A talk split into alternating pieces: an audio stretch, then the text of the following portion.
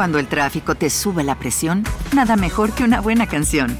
Cuando las noticias ocupen tu atención, enfócate en lo que te alegra el corazón.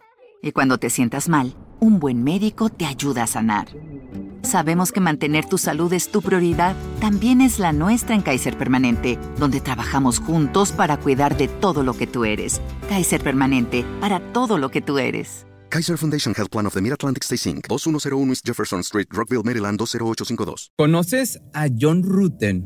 Esta fue la pregunta que reventó el tímpano del oficial Stephanie Lazarus. Cayó sobre ella como un balde de agua fría, sacudiéndola como en una especie de retroceso en el tiempo. Apenas escuchó tal nombre y su cabeza estalló reviviendo las imágenes de un crimen que llevaba ya muchos años acumulando polvo en los archivos policíacos sin resolver. Tuvo poco tiempo de perderse de su paranoia antes de rescatarse a sí misma frente a sus dos compañeros detectives. Tenía que esconder a toda costa su secreto muy bien guardado durante las últimas décadas. Entonces, atrapada en un cuarto de interrogatorio, se mantuvo lo más serena posible para no levantar sospechas, aunque ya era demasiado tarde.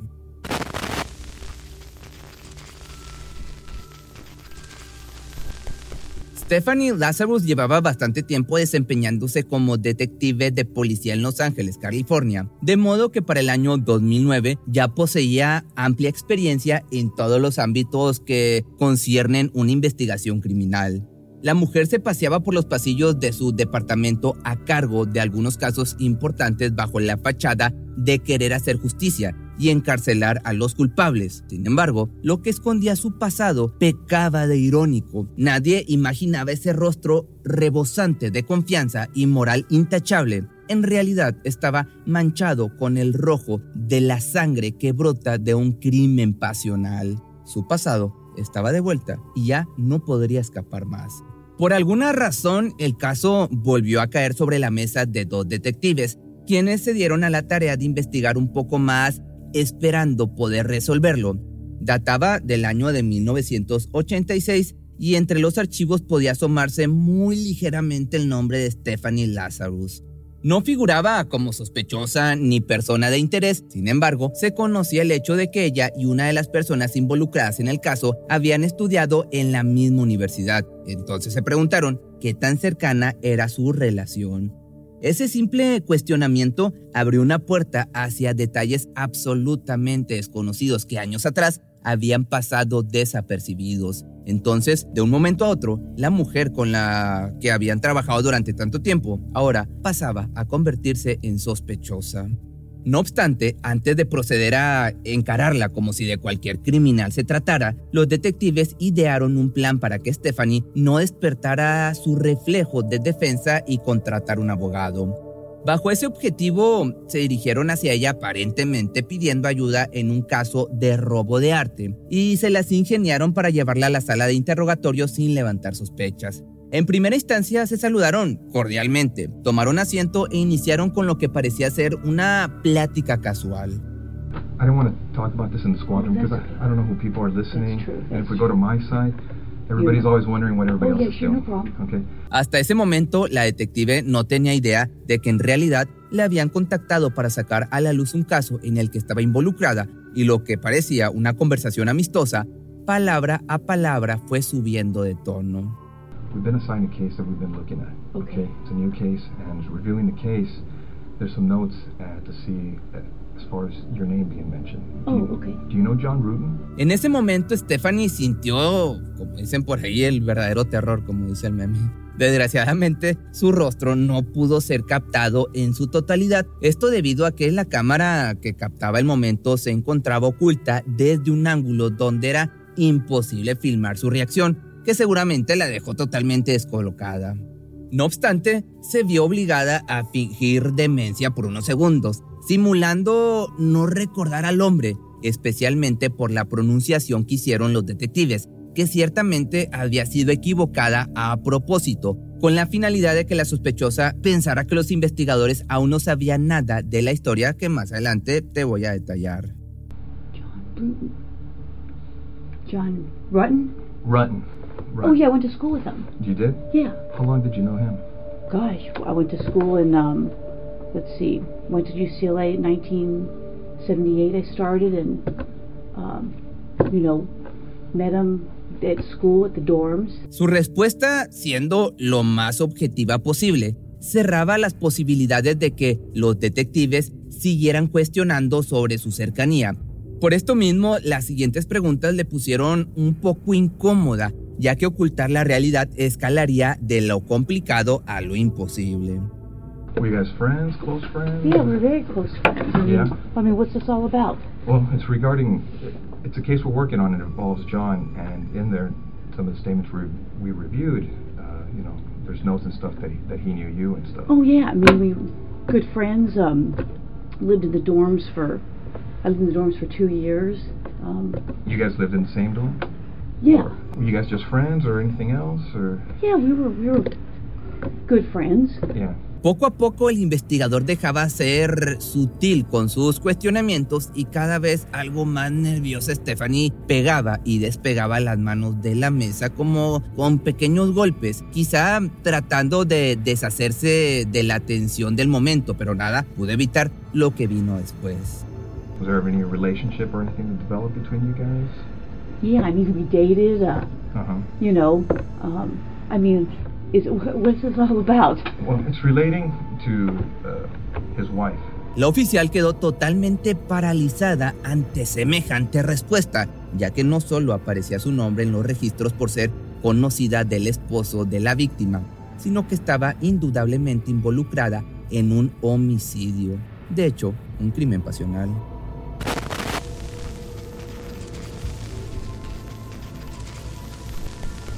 Todo comenzó durante la etapa de estudiante de John y Stephanie, cuando tenían apenas entre 18 y 10 y 19 años. Ambos pasaban la mejor época de sus vidas como universitarios, conociendo personas, andando de fiesta y teniendo citas románticas. Entre ellos existía una especial amistad ya que ambos eran personas muy activas y atléticas, por lo que pasaban el tiempo conversando y divirtiéndose juntos. Antes de graduarse en el año del 82, las cosas escalaron de nivel en cuanto a su cercanía, no tanto como una, vez, como una pareja de novios, pero sí cada vez más, digamos, íntimo. Lazarus guardaba un fuerte cariño por su amigo y posterior a recibirse de la universidad tuvieron su primer encuentro bajo las sábanas. Acto que no solo ocurriría una vez, sino que se convertiría en una especie de relación como lo que ahora se conoce como amigobios o amigos con derecho. Mientras seguían nutriendo su amistad, él comenzó a trabajar como desarrollador de hardware y ella obtuvo su placa policíaca en el año del 83. Fue entonces que inició su carrera en el Departamento de Policía de Los Ángeles. Desgraciadamente, ambas partes de la relación estaban en puntos diferentes. Por su parte, John solo veía en Stephanie a una buena amiga con la que pasaba momentos increíbles, pero de ese hecho a involucrarse en una relación amorosa formal existía una distancia muy larga. Por el contrario, la chica llegó a un punto en el que no pudo dominar sus sentimientos y de pronto se encontró profundamente enamorada de su amigo, e incluso más que eso, ya que parecía que su obsesión se acrecentaba conforme avanzaban los días.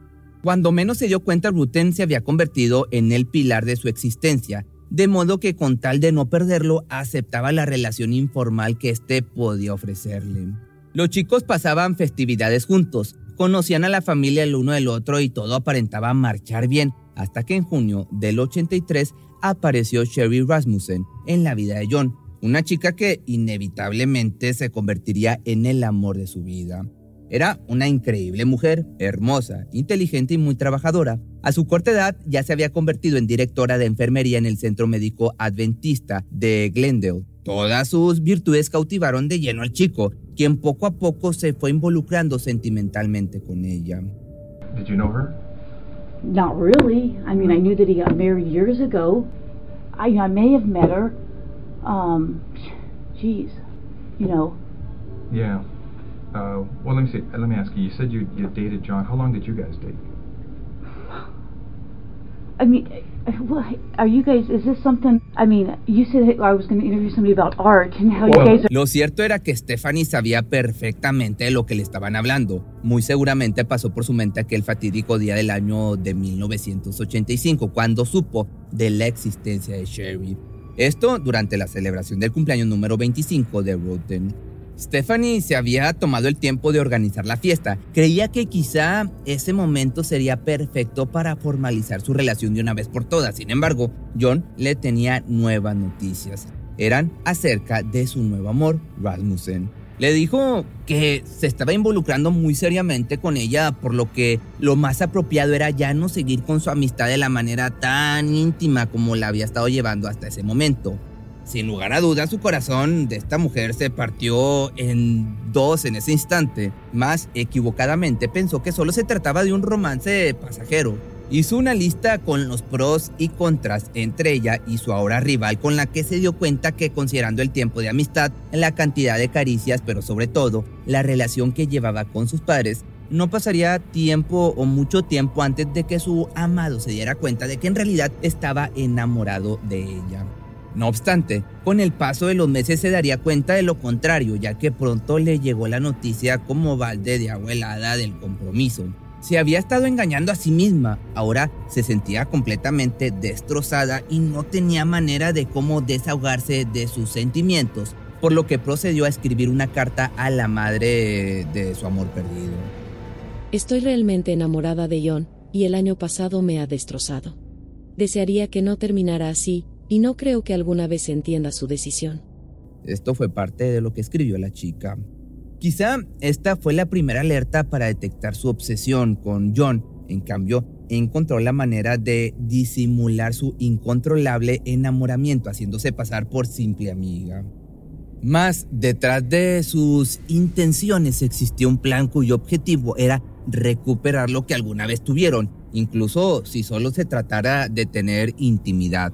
Entonces, con eso en mente, un año después de escribir su insufrible carta, se dio cita en el departamento de John, tocó su puerta con un único propósito.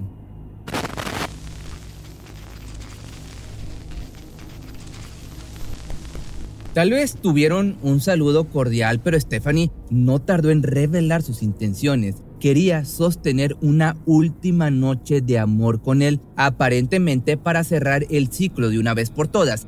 Cuando el hombre escuchó su propuesta, le pareció buena idea pese a estar ya comprometido con Sherry. Lo que no sabía era que en realidad estaba cometiendo el peor error de su vida al darle una pizca de esperanza a quien él veía solo como su amiga.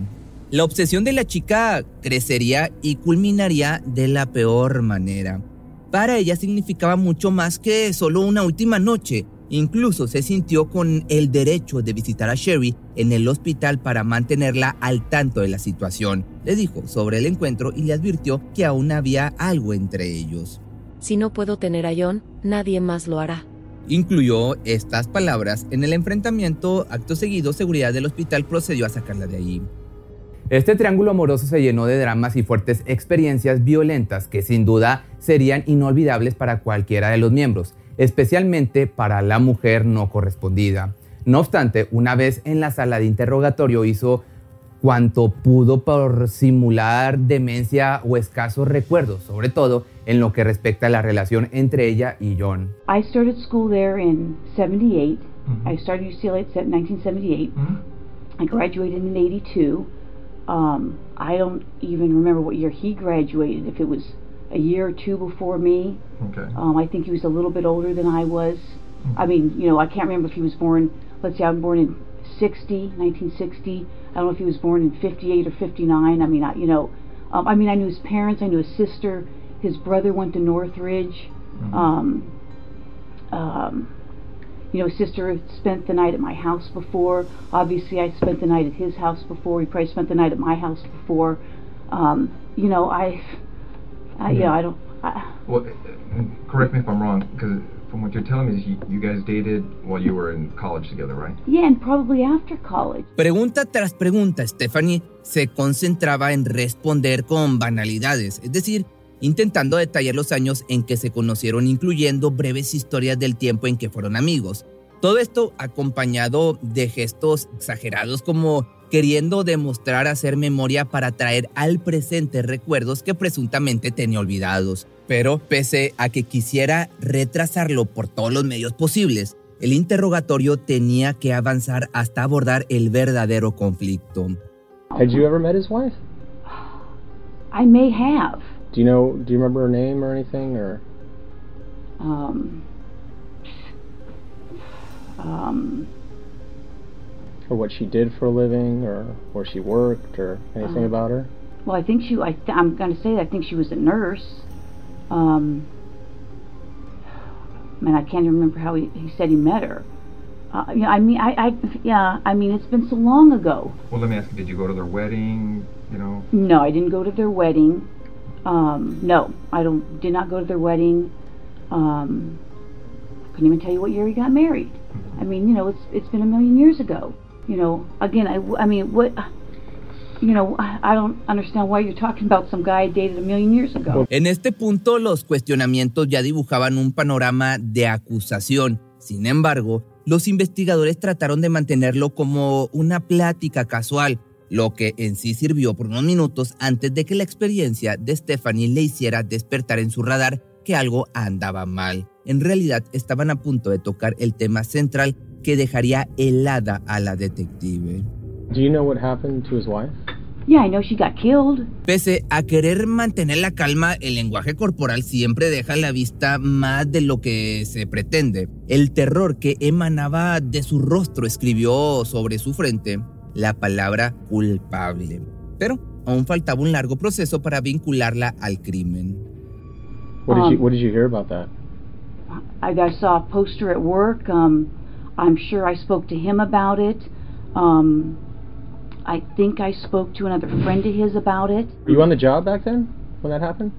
Yeah, I think so. Yeah, I'm sure I was on the job. That's why I would have heard about it with the flyer. Mientras respondía, quizá pasaba por su mente todos los momentos que vivió junto a ella que pudieran servir para jugarle en contra, como por ejemplo el incidente del hospital, algo de lo que aproximadamente ocho testigos dieron su versión de los hechos todos testificando la manera tan violenta en la que la mujer se presentó en el centro médico a encarar a Sherry, y era cuestión de tiempo para que los entrevistadores pusieran ese tema sobre la mesa. Y esto fue lo que respondió. You know, I don't know. I mean, it's God, it's been so many years. I mean, uncomfortable. I mean,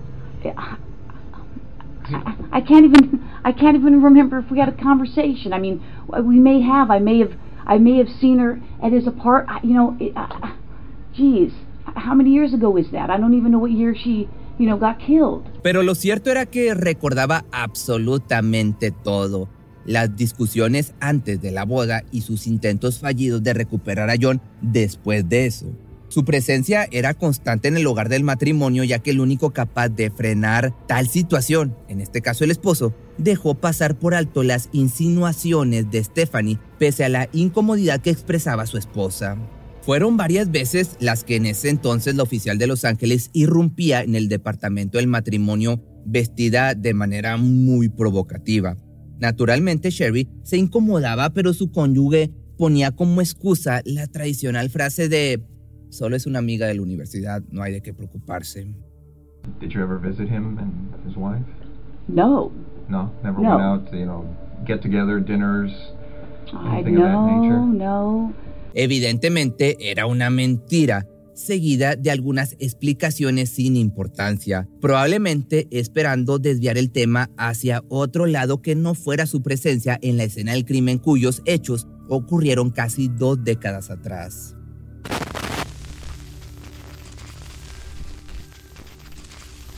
Todo comenzó con la sensación de persecución que embestía a Sherry Rasmussen días antes de su asesinato. Algo la mantenía intranquila y decidió compartírselo a sus padres. Les dijo que sentía a sus espaldas la presencia de la amiga de su esposo. Tenía miedo, pero nunca pensó en su fallecimiento prematuro, aunque el 24 de febrero del año de 1986 a solo tres meses después de la boda, todo tomó un giro sumamente perverso. Esa mañana John se levantó temprano para alistarse y comenzar el día. Le dio un beso a su esposa y salió rumbo a su trabajo. Por su parte, la mujer decidió reportarse enferma para no acudir al hospital y evitar una clase donde debía dar una charla motivacional. Sin embargo, lo que pintaba como un día de descanso se mancharía con el rojo de la sangre de un asesinato por amor. Los hechos ocurrieron antes de las 9.45 en la mañana. Hora calculada gracias a que fue el momento en que un vecino declaró que el auto de la mujer ya no estaba así como que la puerta del garaje estaba abierta. Pero nadie se daría cuenta de lo ocurrido hasta la llegada de John después de cumplir con su jornada laboral. Durante todo el día trató de comunicarse con su esposa, pero sin éxito, lo que le pareció algo extraño, mas no al grado de preocuparse por su bienestar, ya que jamás imaginó la desgracia acechante a las afueras de su departamento. Stephanie había tenido un enfrentamiento con ella. Según una vecina del lugar, escuchó gritos como si hubiese una discusión al interior del hogar, pero que poco después se hizo el silencio. En realidad las mujeres discutieron hasta llegar a los golpes, hasta que la oficial tomó un jarrón de porcelana y se lo quebró en la cabeza a su contrincante. Acto seguido se hizo de una manta y un cojín para minorar el impacto de las balas que atravesaron la cara y el pecho de Sherry. Posteriormente, la atacante se dio a la fuga llevándose el auto de la víctima y su acta de matrimonio, no sin antes preparar la escena del crimen como si hubiese tratado, como si esto hubiera sido un robo que salió mal. Las horas pasaron sin noticias de Cherry e incontables llamadas sin respuesta hasta que John volvió a casa. Lo primero que notó fue la ausencia del coche y cristales rotos en la entrada de su hogar. Fue ahí que el pánico se apoderó de él. Dio varios pasos hacia el interior de su casa, buscando respuesta al estado en que estaba su departamento. Lo que se preguntaba era dónde estará su esposa o mi esposa, mientras con cautela avanzaba más hacia adentro y entonces fue que vio esta triste escena. El cuerpo bañado en un mar rojo, tirado sobre la alfombra, las cosas totalmente revueltas y la peor pesadilla de su vida posándose frente a sus ojos. La mujer que más amaba en el mundo estaba sin vida. Aquí la pregunta era, ¿se tratará de un robo fue lo que se cuestionó luego de ver la marca de la mano manchada de rojo sobre el botón de la alarma antirrobos, pero no podía dar respuesta a lo ocurrido. Lo que sí notaba con magnitud fue la lucha que tuvo la mujer defendiéndose y peleando por su vida, esto dadas las marcas en su cuerpo. Sin embargo, no había huellas ni indicios de quién pudo haber hecho semejante atrocidad, a excepción de un pequeño detalle se pudo detectar en uno de los brazos del cadáver la mordida del autor, la cual sirvió como prueba recabada, pero el nulo avance en pruebas de ADN no permitiría avanzar mucho más allá de solo archivar la pista, que ciertamente sería la clave para finalmente, y luego de casi 20 años, encarcelar a la culpable.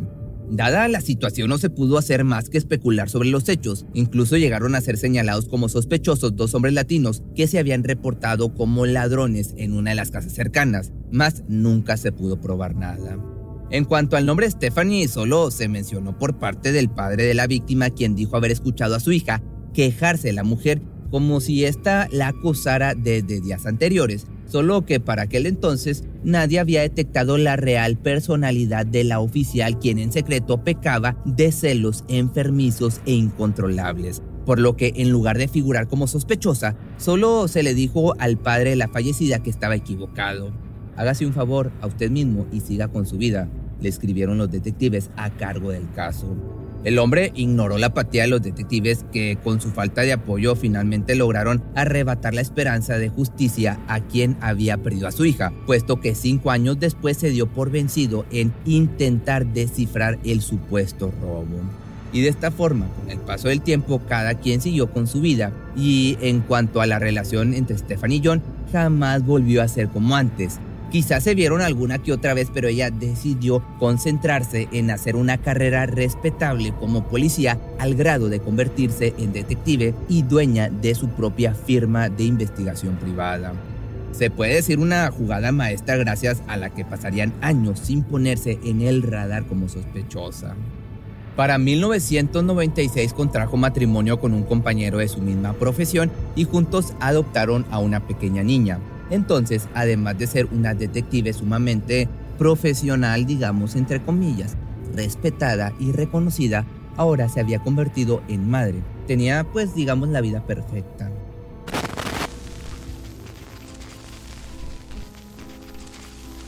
La primera señal de que su pasado tarde o temprano la alcanzaría ocurrió en el año 2004, cuando una criminalista llamada Jennifer Francis se tomó la responsabilidad de analizar la muestra de ADN tomada de la marca de la mordida del cuerpo de Sherry. Los resultados fueron muy reveladores, pese a que en ese momento solo se pudo determinar si era hombre o mujer el autor del crimen, y al ser del sexo femenino, la sospechosa se daba lugar a que el supuesto robo era solo un montaje. Jennifer enlistó a cuatro mujeres posiblemente culpables y fue eliminando una a una según los datos recabados, quedando como única persona de interés el nombre de la detective, o sea, Stephanie. Acto seguido, no dudó en comunicárselo a su superior, aconsejándose iniciar una investigación para llegar al fondo de todo. Pero el hombre solo consideró el impecable historial de su detective estrella y le dijo que sería casi una falta de respeto hacer semejante denuncia. Entonces, por segunda vez, el caso se puso bajo llave.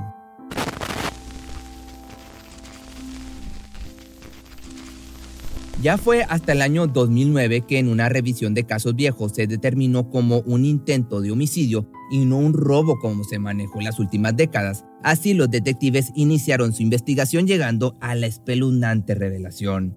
Principalmente guiados por las estadísticas se determinó que una mujer no suele perpetrar robos de este tipo, por lo que no quedó de otra más que irse por la tangente de que fue todo premeditado por una mujer buscando algún tipo de venganza o saldar alguna cuenta. El odio se convirtió en el móvil del caso y luego de que se detectara que las balas correspondían a las mismas utilizadas por la policía en aquella época, el nombre Stephanie salió a relucir. Ahora, con la mujer en la mira, solo era cuestión de esperar para que los investigadores recolectaran su ADN. La siguieron por días hasta que la vieron tirar a la basura un vaso donde había tomado y actuaron enseguida.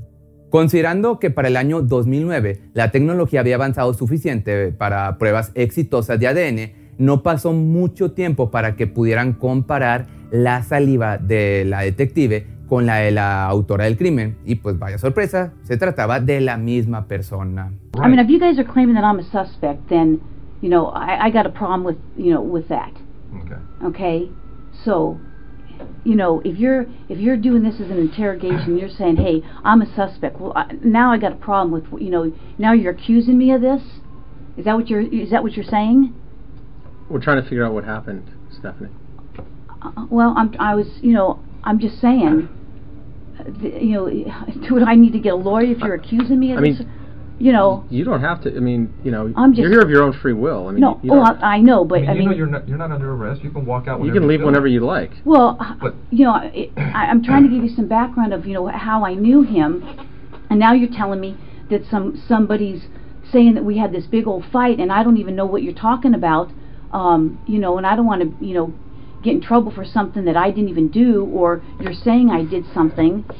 Esta fue quizá una de las partes más incómodas del interrogatorio porque la inculpada ya sabía que estaba siendo señalada como culpable, pero todo escaló mucho más allá cuando se mencionó sobre el avance de la tecnología de ADN.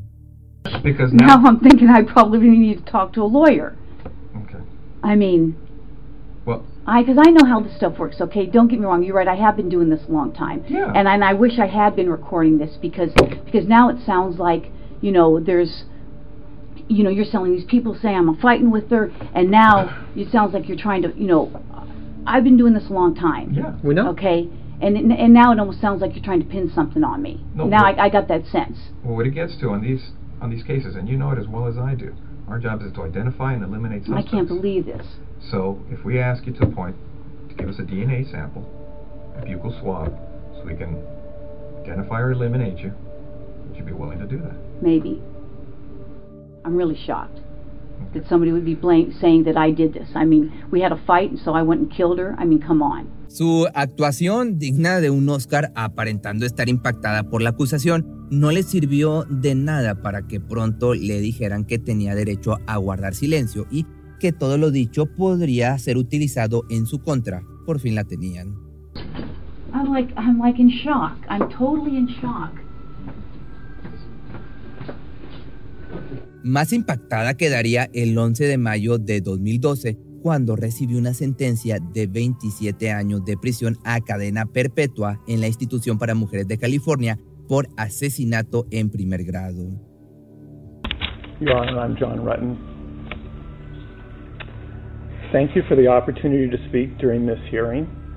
Um, there are really no words that can describe the loss of Sherry and the whole of, the, of this experience, so it makes no sense to talk very long. It suffices to say that the Rasmussen family, my family, and Stephanie's family have been thrust into a bizarre world of disbelief and indescribable sadness. Sherry Rasmussen had a profound impact on so many people.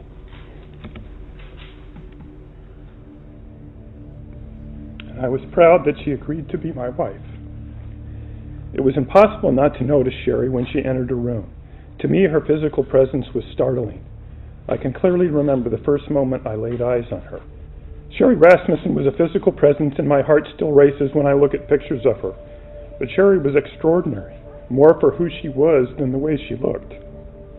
She was a hard worker, a consummate professional, a leader, a diplomat, forgiving, tough, and a kid at heart.